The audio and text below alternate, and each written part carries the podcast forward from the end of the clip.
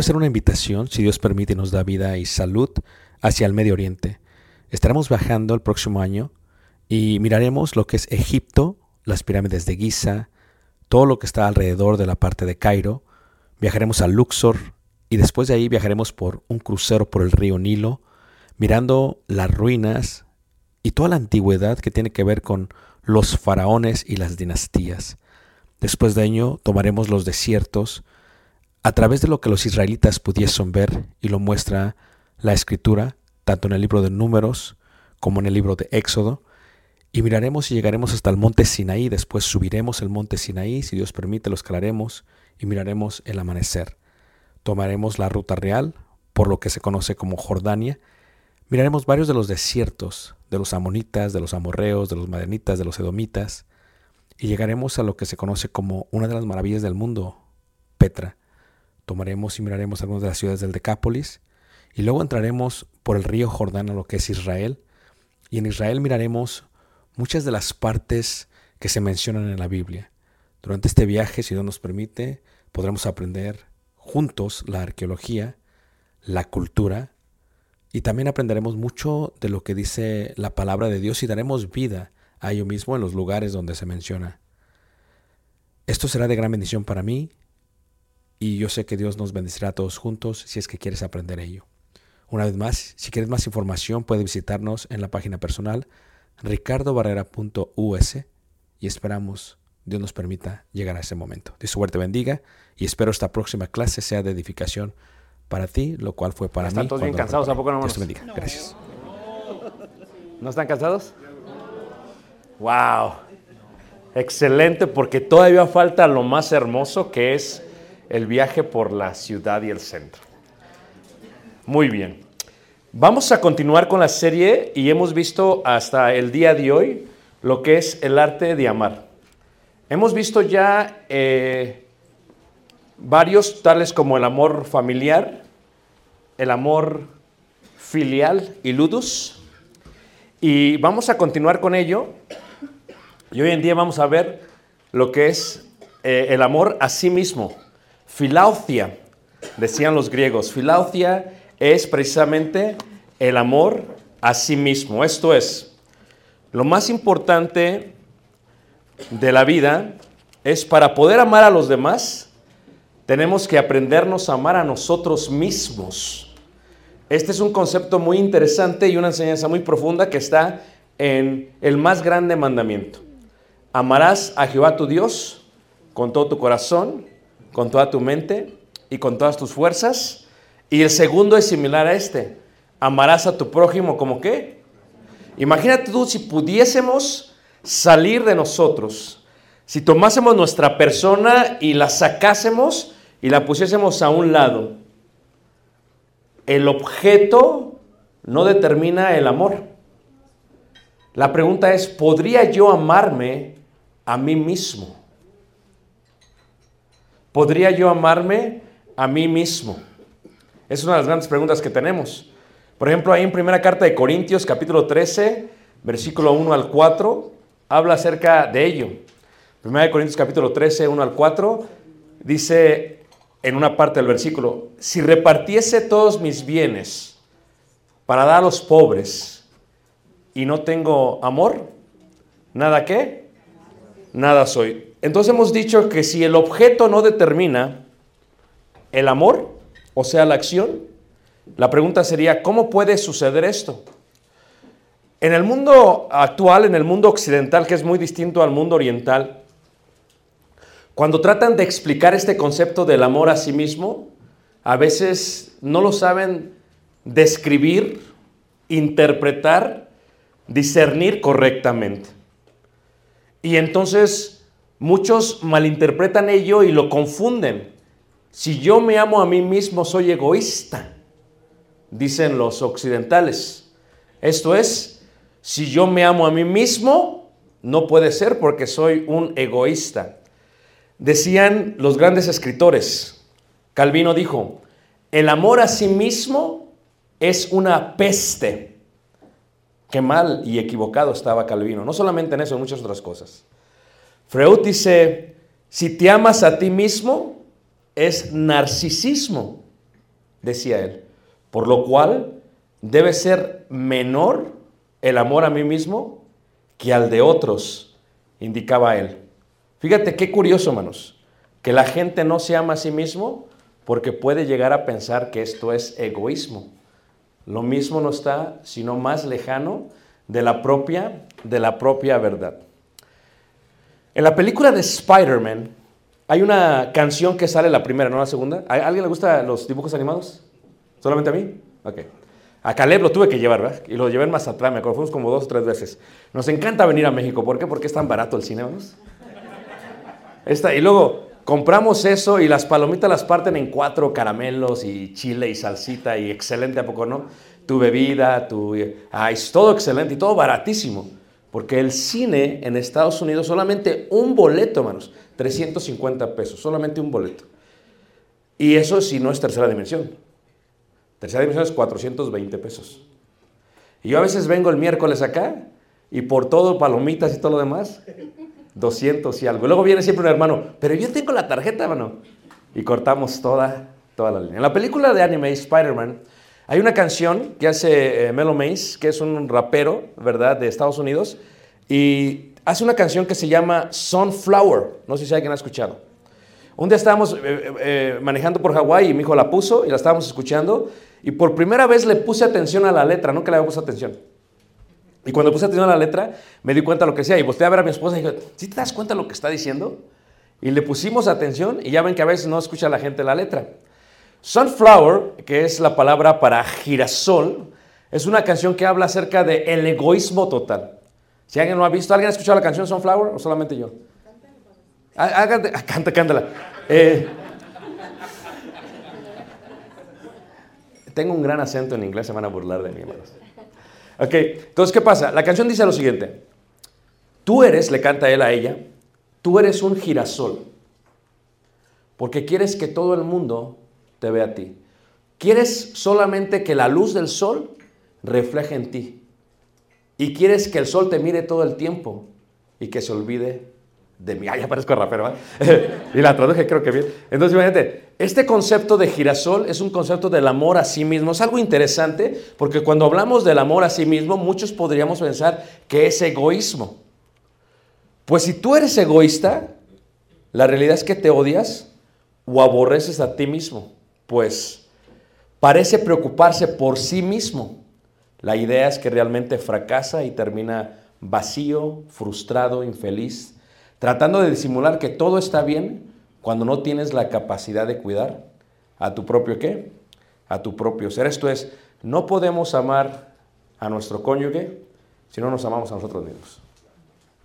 No podemos amar a nuestros hijos si no nos amamos a nosotros mismos. ¿Cómo puedo amar al prójimo si no me amo a nosotros mismos? Pero hay un nivel. Si me amo a mí mismo más que a ellos, es donde ahí estaría mal. Es el concepto que tiene la idea. Judas, ¿verdad? El discípulo, terminó perdiendo porque pensaba, creía que él se amaba qué? Así, a sí mismo. Tanto, tanto, tanto que vendió al Señor Jesús por 30 piezas qué? Por 30 piezas de plata. Lo vamos a explicar mucho mejor todavía, ¿ok? Mucho, mucha gente piensa que cuando uno es generoso, por lo tanto, ama. Es lo que dice, si yo vendiere todos mis, mis bienes y los diera a los pobres y no tengo amor, nada soy. ¿Qué quiero decir con esto? Si hablamos de la generosidad, entonces tocamos algo muy importante, ya que hay gente que es muy generosa y llega a pensar que su generosidad es amor. Si tú tienes a un amigo, a tu mamá, a tu papá, hay gente que compra todas las cosas, te regala todas las cosas y es todas las cosas. y hay gente que es, eh, le gusta comprar y comprar y comprar y comprar. Y van a las tiendas y compran esto y compran esto y compran esto y compran esto y compran esto. Y tal vez nunca lo usen. Levanten la mano si su cónyuge es así, hermanos. La levanto para tener empatía con ustedes, ¿ok? La realidad es que no. Quien hace eso es una persona que desde pequeña fue creciendo. Y porque sus papás no pasaron tiempo con él o con ella, la manera que ella sintió que lo amaron fue regalándole cosas. Por lo tanto, cuando le regalaban cosas, para ella es amor. Ahora ella ha crecido y ella se regala cosas a sí mismo. Es totalmente egoísta con nosotros, porque ella piensa que eso es el amor. Y luego regala cosas a todos. Es más, compra amistades. ¿Han visto una persona que compra una amistad, hermanos? Siempre los invita y siempre pagan. Siempre los invita y siempre pagan. Los rodea con regalos, avienta regalos, siempre regalos. Es una forma de manipular y expresar, yo te amo y por eso te doy todo. Pero la generosidad, hermanos, tenemos que entender que no siempre, que no siempre es qué, que no siempre es amor. Y la realidad es que no lo es. Si lo viéramos de otra manera, lo viéramos en lo que dijo Meister Ackerman, que dijo lo siguiente, si te amas a ti mismo, amas a los demás como a ti mismo. Mientras ames a otra persona menos que a ti mismo, pero si amas a todos por igual, incluyéndote a ti, los amarás como a una sola persona. Y esa persona es a la vez Dios y el hombre. Así pues, es una persona grande y virtuosa la que amándose a sí mismo, ama igualmente a los demás. Lo explico mejor. Cuando tú te ves a ti mismo, tienes que salirte, agarrar a Ricardo o tu persona y la sacas. Como si fuera en otra dimensión. Y lo cuidas, lo tratas, te haces amigo de ti mismo. Participas del amor filial del amor ludus. Y de pronto dices, hola Ricardo, ¿cómo estás? Muy bien. Vamos al cine. Perfecto. ¿Solos? ¿Acompañados? Vamos juntos. O sea, si pudieras, pero si tú amas a todos los demás, pero no te amas a ti mismo, has fracasado. Porque tú mismo eres también un ser, el cual debe salir de donde está para llegar al punto donde quiere qué? Quiere estar. Este concepto tiene que ver totalmente con cuánto nos amamos nosotros, a nosotros qué? A nosotros mismos. A nosotros mismos. Tiene que ver con el propio tipo del amor. Lo vamos a expresar todavía y nos vamos a profundizar un poquito más. ¿Qué les parece, hermanos? Cuando hablamos, hermanos, hablamos acerca de lo que significaba el masoquismo. Lo repito solamente para que recuerden. Es el placer que se experimenta con un pensamiento, situación o hecho desagradable o doloroso. Es aquel que al recibir actos de crueldad y o dominio, siendo víctima, lo disfruta. Hay mucha gente, hermanos, que disfruta ser atormentada y humillada.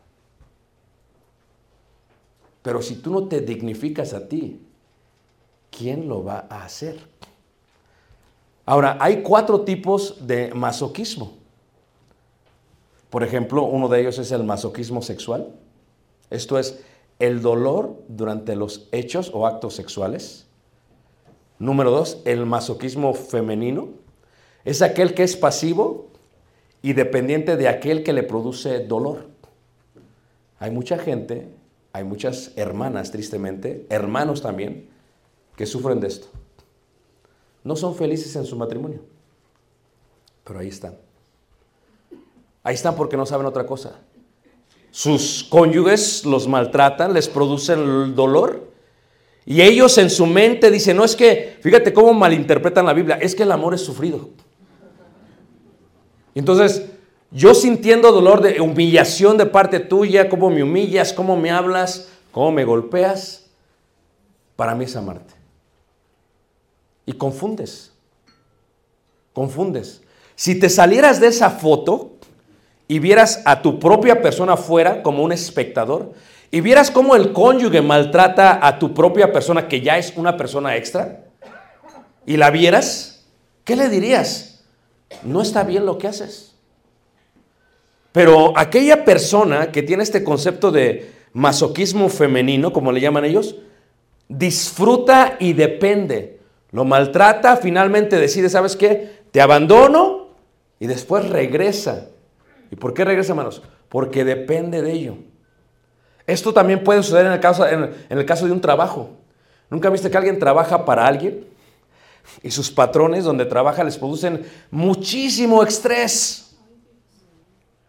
O, de alguna u otra manera, dañan el cuerpo y el alma. Están exhaustos del trabajo y el trabajo les produce dolor. Y aún así, prefieren estar así usan un propio sabotaje personal. Se quedan trabajando en el mismo lugar por 10, 20, 30 años, porque de otra manera es, es no amar lo que haces.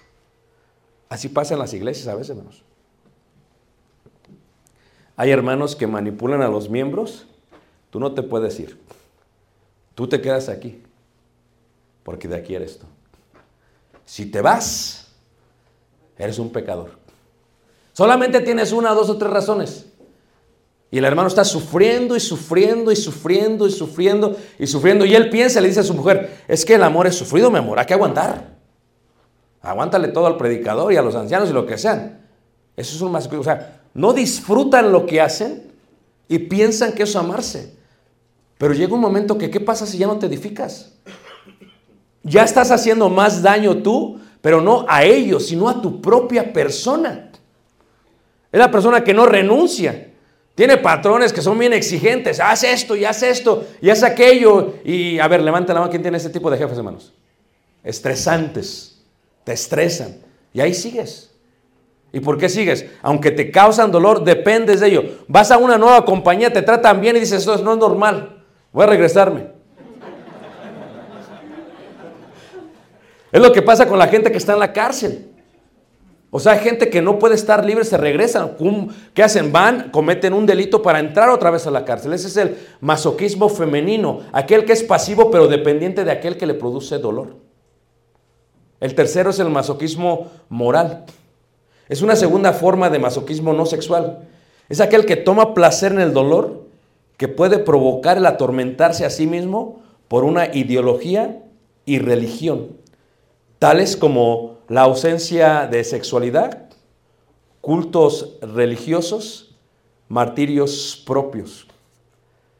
Hay gente que están sometidas a una religión. Tú dices, ¿cómo una persona puede estar sometida a un culto religioso? Se han puesto, pensamos en la historia, Waco, la luz del mundo, hermanos. O sea, es una forma de masoquismo, de masoquismo, ¿qué? Moral. Está siendo controlado. Y lo más importante de la vida es que tú te debes de aprender a amar a ti mismo. O sea, si tú no te amas a ti mismo, ¿quién te va a amar? Y piensas tú es que así es la vida, la vida me toca sufrir, ¿no? Número cuatro se encuentra lo que es el masoquismo adaptivo. El cual se desarrolla normalmente entre los niños pequeños, los cuales experimentan hambre y soledad. Y gradualmente el niño empieza a tolerar la atención y las convierte en gratificación. O sea, cuando hay niños abandonados, estábamos hablando con los hermanos de Saltillo, o sea, ¿cómo una persona, un joven, mata a una maestra con cuchillo, hermanos? Es algo que pasó recientemente en... ¿Tú te imaginas, hermanos, la capacidad para hacer eso? Y muchos lo disfrutan.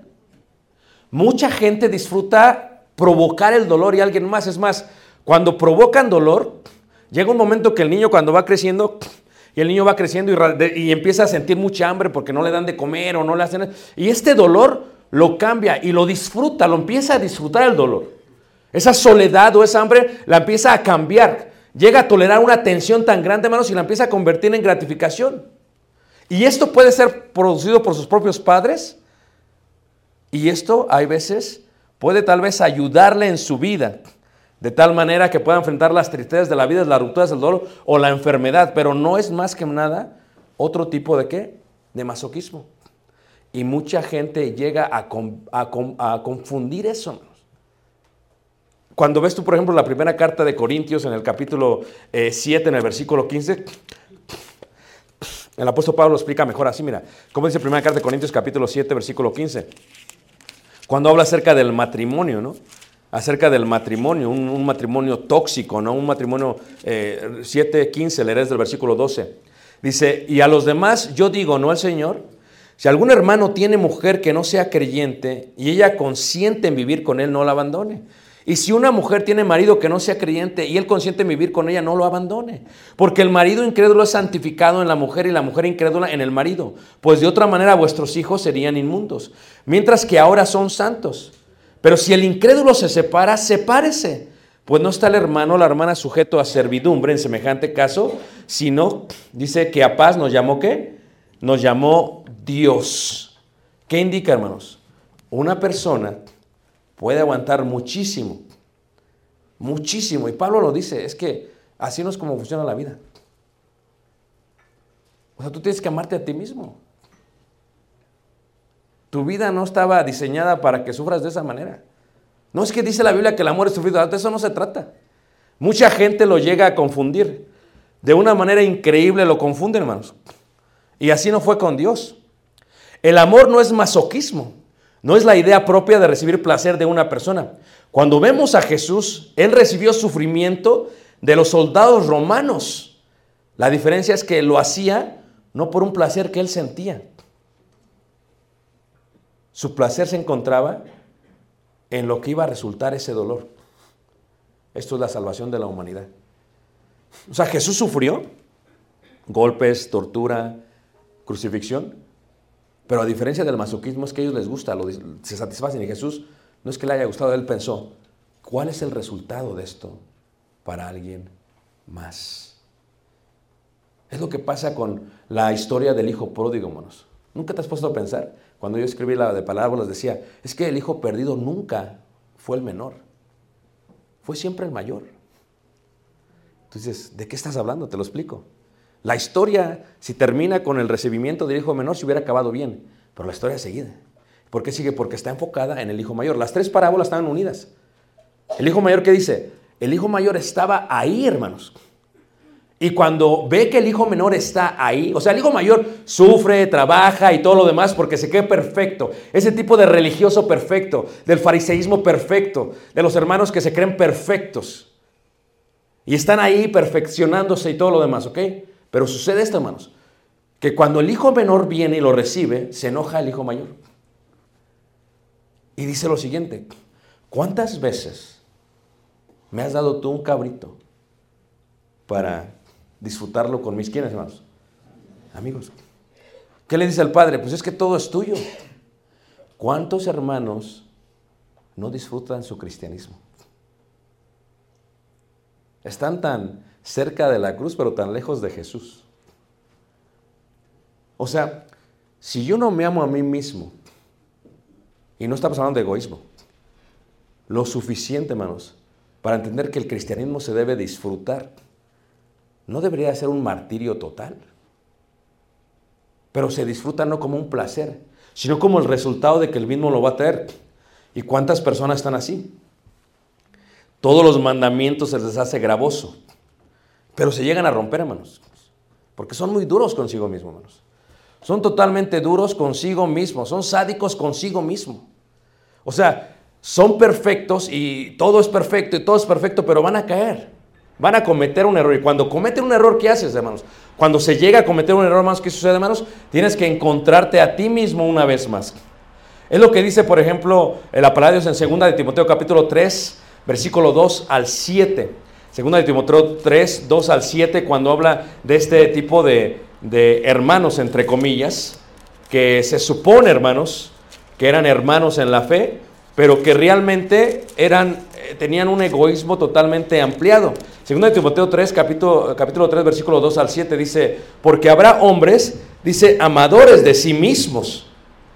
Pero este tipo de amor, de amadores de sí mismos, no es de lo que estamos hablando. Este tipo es, son ávaros, vanagloriosos, soberbios, blasfemos, desobedientes de los padres, ingratos, impíos. Y ahí está, sin afecto natural. ¿Cuánta gente, hermanos, hermanos, aman tanto la Biblia, aman tanto la idea del orden, aman tanto la ideología de la religión, pero se olvidan de su familia. No es coherente. La Biblia dice, el que no provee para los suyos y mayormente para los de casa es peor que en qué manos. Incrédulo. ¿Y cuántos se olvidan de su familia, hermanos? Eso no es amor. Eso es amarte a ti mismo. Es un tipo de masoquismo. Y dicen, oh, yo, yo he sufrido tanto por la iglesia y le he dado tanto a la iglesia y mira todo lo que he hecho por la iglesia. ¿Han escuchado esas predicaciones, hermanos? Oye, es que nadie te pidió que lo hicieras. Y si lo haces, ¿por qué decirlo? Si lo haces, lo hiciste por amor. Porque ¿de qué sirvió que hicieras, entregaras tus bienes para todos los pobres, que hablases lenguas y que entendieras toda la ciencia? Pero si todo lo hiciste como el hijo mayor, para quejarte, no tenía una relación con Dios, hermanos. ¿Cómo estaba el hijo mayor, hermanos?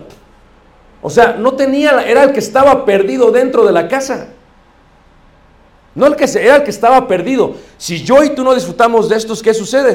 En este caso, cuando habla de los hermanos, de este tipo de hermanos, dice, sin afecto natural, implacables, calumniadores, intemperantes, crueles, aborrecedores de lo bueno, traidores, impetuosos, infatuados, dice, amadores de los deleites más que de Dios, que tendrán apariencia de piedad, pero negarán la eficacia ¿qué? De ella. A estos, dice la escritura, ¿qué? A estos evita. El amor a sí mismo es aquel que no es sádico, ni masoquista, ni narcisista. Es aquel donde se tiene un concepto de sí propio, donde se utiliza el dolor, pero no para satisfacerse a sí mismo, sino más bien para ver el resultado del bien en alguien más. Pensamos en el matrimonio. Si yo saliera y me tomara y me pusiera aquí, yo quisiera que Ricardo fuese feliz. Yo anhelara que Ricardo fuese feliz. ¿Tú no anhelas que Ricardo o que tu persona fuese feliz, hermanos? ¿Lo anhelas? Maridos, amad a vuestras mujeres así como Cristo amó a la iglesia. ¿Cuál es el concepto y de qué seguimos hablando, hermanos? Vamos a explicarlo todavía si me permiten, ¿ok? ¿Qué es el amor? Si llego a amarme a mí mismo y a los demás incondicionalmente como yo soy, entonces realmente no me amo a mí mismo, sino más bien amo la idea propia de lo que quiero llegar a ser. Tienes que aprenderte a amarte a ti mismo en este preciso momento con todos, con todos tus errores. Eso es lo que tienes que hacer. Amarte a ti mismo con todos con todos tus errores. ¿Qué quiero decir con esto? De otra manera, no amo mis fallas, sino de otra manera, ¿cómo podría ser mejor? La idea propia es que el amor debe ser tan real que me puedo amar ahora así como a los demás en forma infinita. Por lo cual es ello lo que me motiva a ser más. El mensaje no debería de ser, tú no eres lo suficiente mente bueno en la forma que eres, sino más bien, gracias a tu infinito valor en la persona que eres, necesitas tratar de ser mejor. No porque te falte algo, sino más bien por la infinita bondad que tienes en ti. ¿Qué pasa con un predicador cuando comete un error, hermanos? Son tan duros consigo mismos, hermanos, que cometen un error y se van de la iglesia. O los hermanos estrictos son tan duros consigo mismos que se van de la iglesia. ¿Cuántos errores tengo yo, hermanos infinitos? Y, y, tengo que amarme a mí mismo con todos mis errores. Porque si yo digo, no, cuando crezca y sea maduro y ya no tenga, eso es lo que yo amo, eso es lo que voy a amar, entonces no amas, no te amas, amas la idea de quién vas a llegar a ser, pero no te amas a ti mismo. Tienes que aprenderte a amar a ti mismo tal y como eres, hermanos. Con todas tus fallas, con todos tus errores, con todo lo que tú eres. Es la parte de aceptarte a ti mismo, especialmente cuando vas creciendo y vas cambiando. Vamos cambiando y ¿qué pasa, hermanos? Levanta la mano que tiene más de 50 años, hermanos. Ámense a sí mismo, dice el hermano. No somos los mismos. Hemos cambiado. ¿A quién se le empieza a caer el cabello, hermanos? ¿Se siente feo? ¿A poco no? Te ves en el espejo y dices, ¿qué te pasó?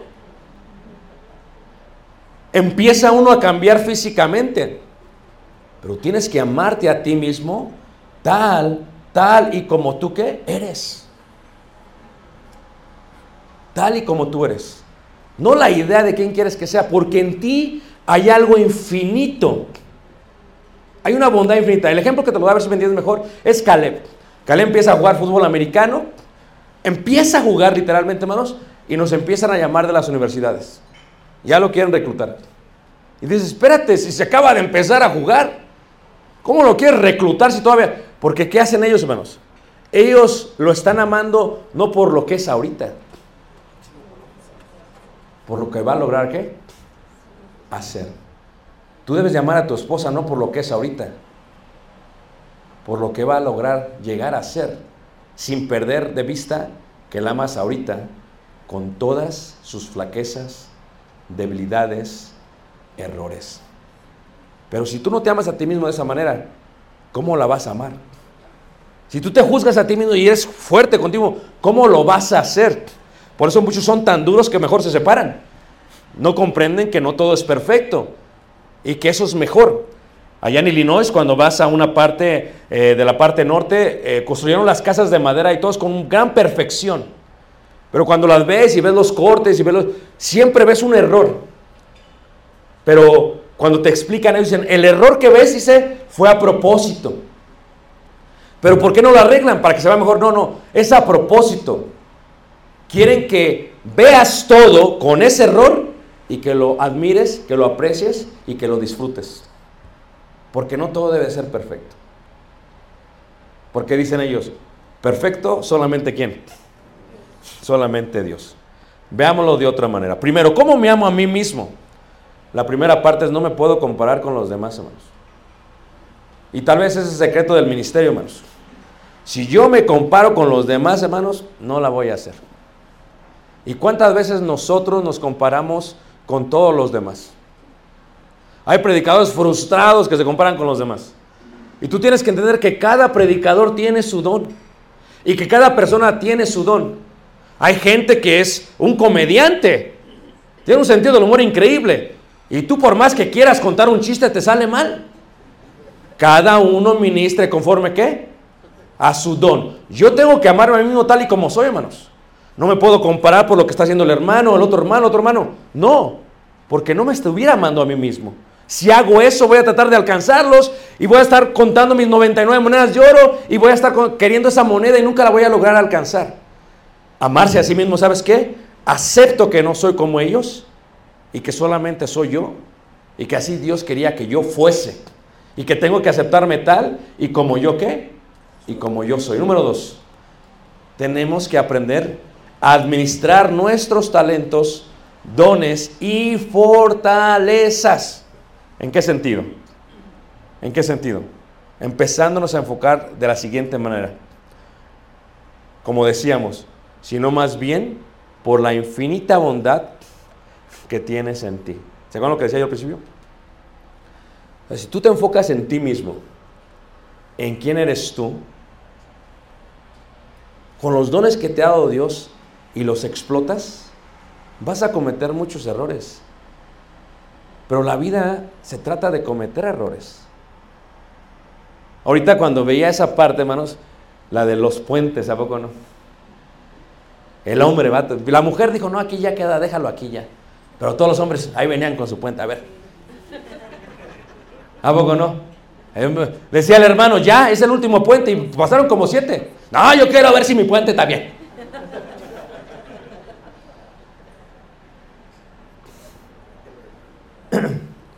Y cuando se caía, ni modo, ya. ¿Ya qué le voy a hacer? Esto es, hicimos un puente hermoso, se destruyó.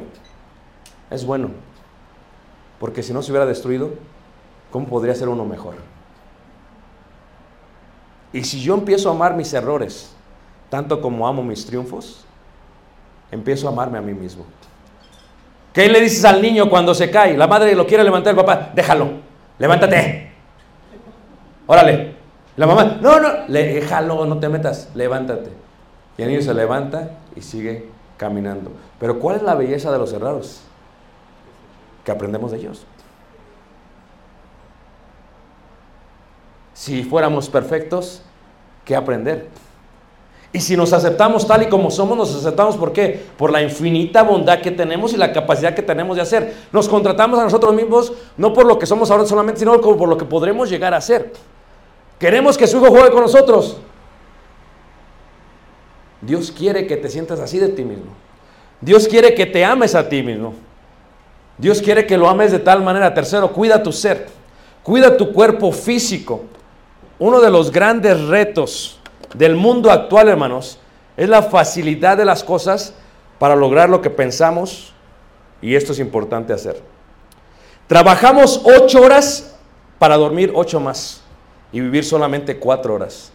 Trabajamos cinco días de la semana y descansar solamente dos. Trabajas todo un año para vacacionar, una semana, a lo más dos o tres. Trabajas una vida entera para jubilarte y te jubilas ya siendo qué? Viejo. Y la palabra júbilo viene del latín alegría. ¿Cuál es la alegría, hermanos? A mí me, yo me encanta viajar y cuando hacemos tours, hermanos, cuando vamos con gente mayor, hermanos, casi cuando vas tú a Europa, hay gente mayor, hermanos. Y la gente mayor le batalla muchísimo, hermanos, es normal. O sea, cuando uno está joven no tiene dinero. Y cuando tiene dinero no tiene juventud. Dice el hermano, yo no tengo ninguna de las dos, no es mi problema. Si jubilarte es eso, o sea, trabajas toda una vida entera para jubilarte haciendo y solo para poder contemplar tus últimos suspiros de vida estando enfermo. Dedicamos toda la vida para hacer posible lo de los demás. Naces y hay un compromiso desde el momento que naces. Estudias la patria, el trabajo, el estado, las costumbres. Después, con tu pareja, con los hijos, con muchos anhelos, esa sensación que nunca eres suficiente. Nunca eres suficiente. No eres suficiente madre, no eres suficiente padre, no eres suficiente hijo.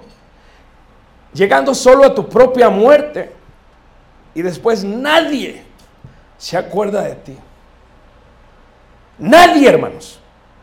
En este sentido, naces como un esclavo y sigues siendo esclavo. Y toda la vida te enfocas en lo externo que te rodea. Y estás encarcelado por dentro. ¿Cuántas horas vive un ser humano en 80 años? Te lo digo, 700 mil horas.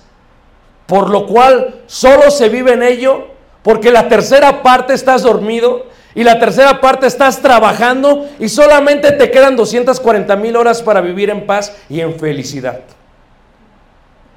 Imagínate, hermanos. Qué poco es la vida. Si tienes 80 años, ¿eh? Pero ¿qué si morimos antes, hermanos? y no tenemos la capacidad de cuidarnos a nosotros mismos, hermanos. Llega un hombre, le dice al otro, ¿cuánto te, te costó tu caballo pura sangre? Uh, lo traje de España, mucho dinero. ¿Y qué le das de comer? Lo mejor. ¿Quién lo monta? ¿Qué jinete? Lo mejor. porque me lo puedo lastimar. Tenemos un caballo, menos, más caro, pura sangre, y no lo cuidamos. Pasamos toda la vida trabajando, hermanos, y no apreciamos a los hijos. Llegas a la casa y los ves dormidos, te vas, están dormidos. ¿Qué tipo de vida es esa, hermanos? ¿Qué tipo de vida es esa? Y eso si la vives bien. Porque luego, porque no te cuidas a ti mismo, te vienes muriendo como a los 50 y ven borrando los 240 mil horas, ¿eh?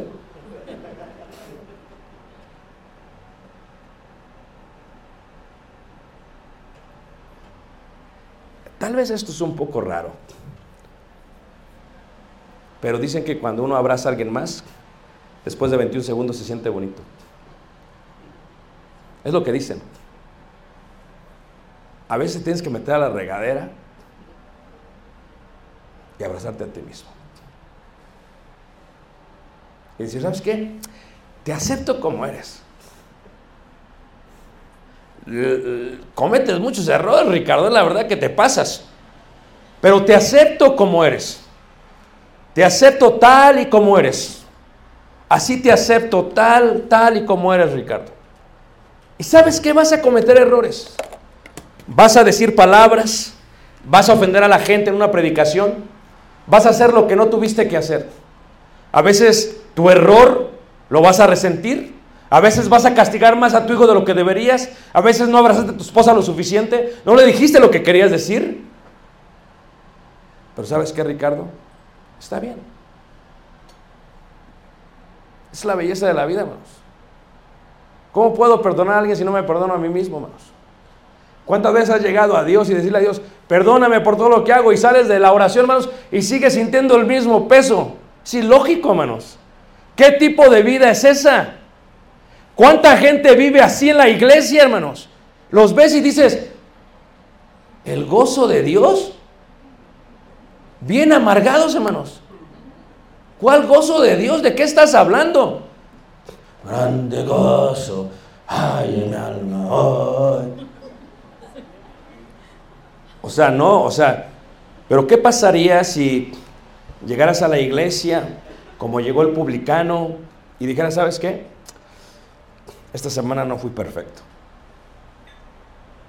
Esta semana te fallé. Hice mal.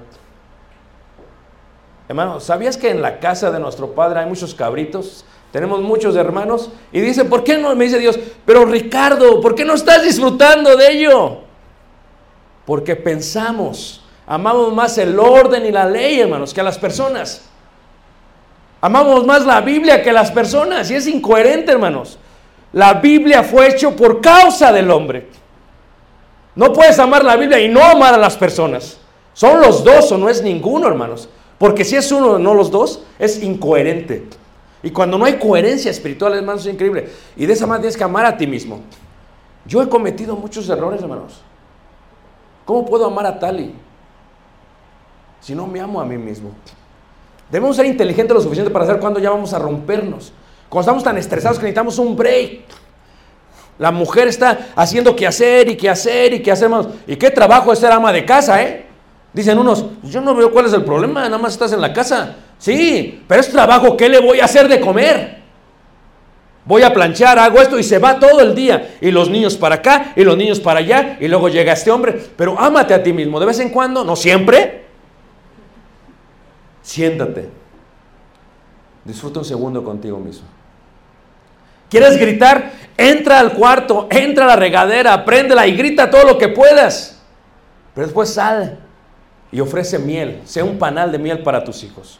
Porque quien está amargado no puede hacer eso. Dice, el, dice Santiago, dice, de la boca no pueden salir dos fuentes. No puede salir miel y ajenjo dulzura y algo amargado. No, no, es posible. No hay dos aguas. ¿Y qué fue lo que hizo el hijo mayor? Estaba totalmente amargado, hermanos. O sea, estaba cerca de Dios, trabajaba y hacía esto. Y los mandamientos eran tan gravosos. Y nosotros, no, yo voy a la iglesia, yo hago esto, yo hago esto, yo hago esto. Pero si no lo disfrutas, ¿qué tipo de vida es esa, hermanos? Perdón, hermano, esa no es la vida que Dios quería que vivieras. Esa no es la vida en abundancia que Dios quería. La vida abundancia es que nos sintamos libres porque obedecemos a Dios pero que cuando tenemos un error, cuando cometemos un pecado, tenemos para con el Padre un abogado y nos podemos acercar con toda tranquilidad. Y, y dice la escritura, acerquémonos al trono de qué? De su gracia. Y cuando me acerco y le oro, hermanos, tengo que tener la capacidad de irme libremente, porque Él lo quita todo. Pero ¿sabes por qué no lo hacemos? Porque somos nosotros. El ego, el Dios que no nos perdona a nosotros mismos, hermanos. Y eso, hermanos, no es amor. No, no es amor. Así que de vez en cuando, hermanos, abrázate. Porque la vida ya es muy difícil, hermanos. Y la vida ya es muy complicada, hermanos. Aprende a tener comunión con Dios y contigo. Aléjate de todo, hermanos. Aléjate de todos. A veces dices, ¿por qué el Señor Jesús se iba? Se agentaba. Levanta la mano, ¿quién se agenta rápido, hermanos? Levanta la mano los introvertidos. Ahí está. Yo, yo entendí esto con los introvertidos. Un introvertido, yo soy extrovertido, ¿ok? So, llegas tú el extrovertido a la casa, no, ¿cómo están todos? Eh", y empiezas a saludar, eh", y está el introvertido viéndote como que. Y se sientan, todos están platicando, y el extrovertido, no, ¿qué hacer esto? Y el introvertido está así. No dice ni una palabra, ¿eh? Después de media hora, lo has exprimido. Sale el introvertido bien cansado. No dijo ni una palabra. Porque lo que tienes que entender es que está gastando mucha energía contigo. Y dices, ¿pero por qué si ni dijiste nada? Yo soy el que me acabé la voz. Porque el introvertido, hermanos, lo chupas. Así es lo que hace, hermanos. Muchos cuando oramos, hermanos, oramos de esta manera a Dios. Amén. Es más, ya tenemos una estructura para los alimentos. Ah, le decías a tu hijo, va a decir esto, va a decir esto, va a decir esto, va a decir esto y va a decir esto. El esposo siempre dice la misma, dice la hermana. Ya sé cuándo vamos a ir amén. Es más, antes de que, en el nombre, amén. Porque es... ¿Cuándo has caminado por el campo? ¿Cuándo te has sentado a la playa? ¿Cuándo le has hablado a Dios como le hablas a un amigo? Es que, Señor, Estoy cansado. Estoy en este avión. Faltan cuatro horas. Y toda la gente pidió sillas de ruedas. ¿Para qué si pueden caminar?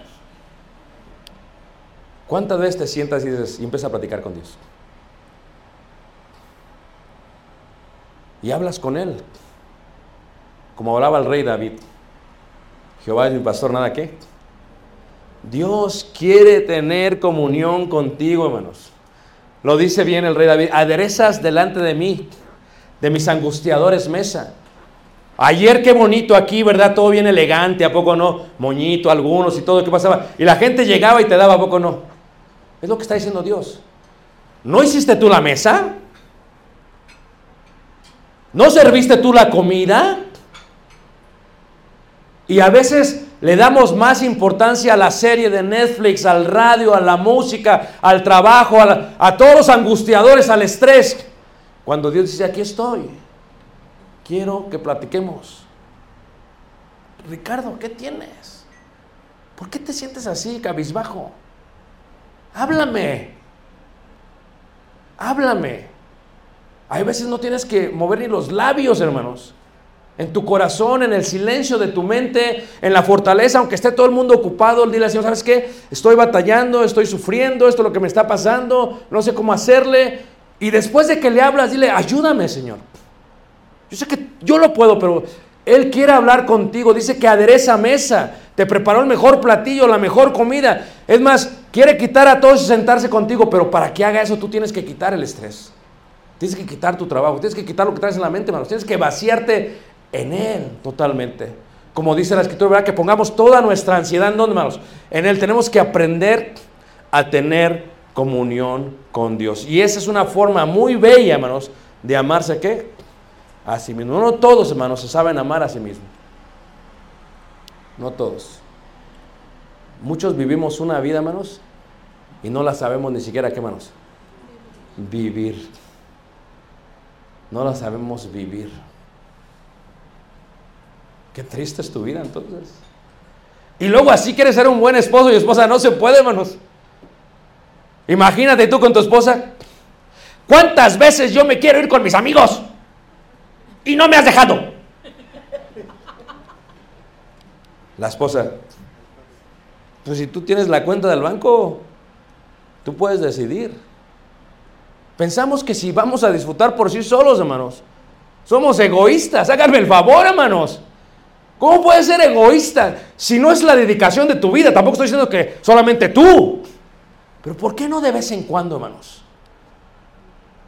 ¿Qué tiene de malo eso, hermanos? ¿Es acaso pecado ese tipo de placer, hermanos? No cuando vas a funcionar mejor. No cuando vas a amar mejor.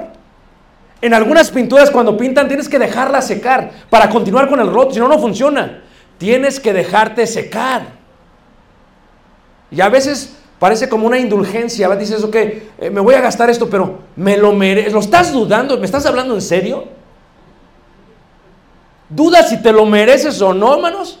El otro día iba caminando por el aeropuerto, tenía un hambre increíble, hermanos. Pero como yo soy un ahorrador compulsivo, hermanos, siempre veo los precios. Entonces llegué ahí en el aeropuerto de la hermosa Ciudad de México. Pequeño el aeropuerto. Y veo el menú, y en vez de ver el menú, veía lo de la, lo de la derecha. Y, ay, qué tan caro está, hijo, que Ni veía, es más, siempre veo lo más barato, poco no? Y luego veo lo más barato y luego veo eh, lo que iba a hacer. Dije, no, hombre. Y ahí va otro restaurante. ¿Y sabes que iba caminando? Bueno, dije, normal ando aquí. Pues, ¿A poco no me merezco un buen corte? Amén, hermanos. Fíjense lo que están diciendo, ¿eh? y le hablé a tal y sabes que y llegué, mano, al lugar esto de los cortes. Y vi el precio, dije, no, si me voy a Sonora, si me salgo de aquí me sale más barato. Pero ¿sabes qué? Es incómodo. ¿Y sabes qué? No se vale. He estado trabajando todo el fin de semana, tengo un hambre increíble, no he comido desde mediodía. ¿Cómo es posible que yo no me ame a mí mismo para comprarme eso? O sea, es increíble, hermanos. Tengo que tenerlo, ¿sabes qué? Me lo voy a comprar, hermanos. ¿Y sabes qué? Con una coca.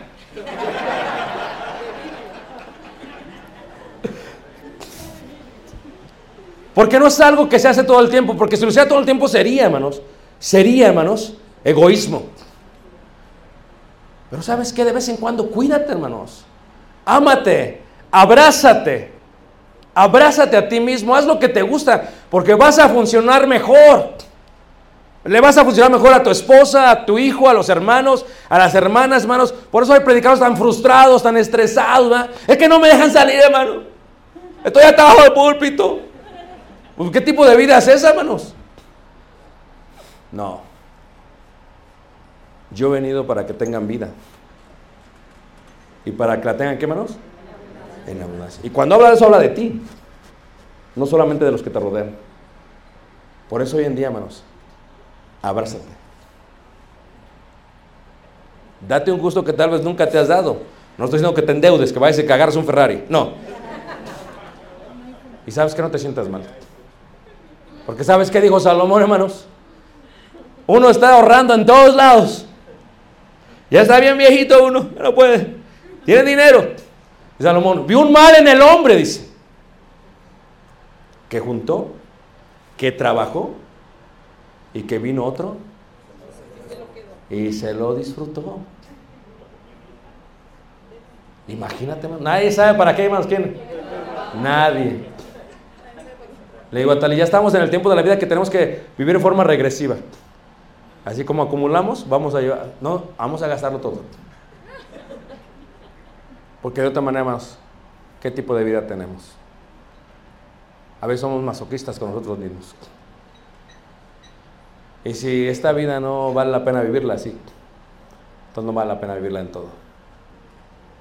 Ámate a ti mismo, abrázate, estrechalo, perdónate, levántate y camina cerca del Señor. Y es hermoso, hermanos, vivir una vida perdonada por Cristo Jesús. Le va a dar lugar a nuestro hermano que va a pasar y va a orar. Ámate a ti mismo. Filaustia, decían los griegos.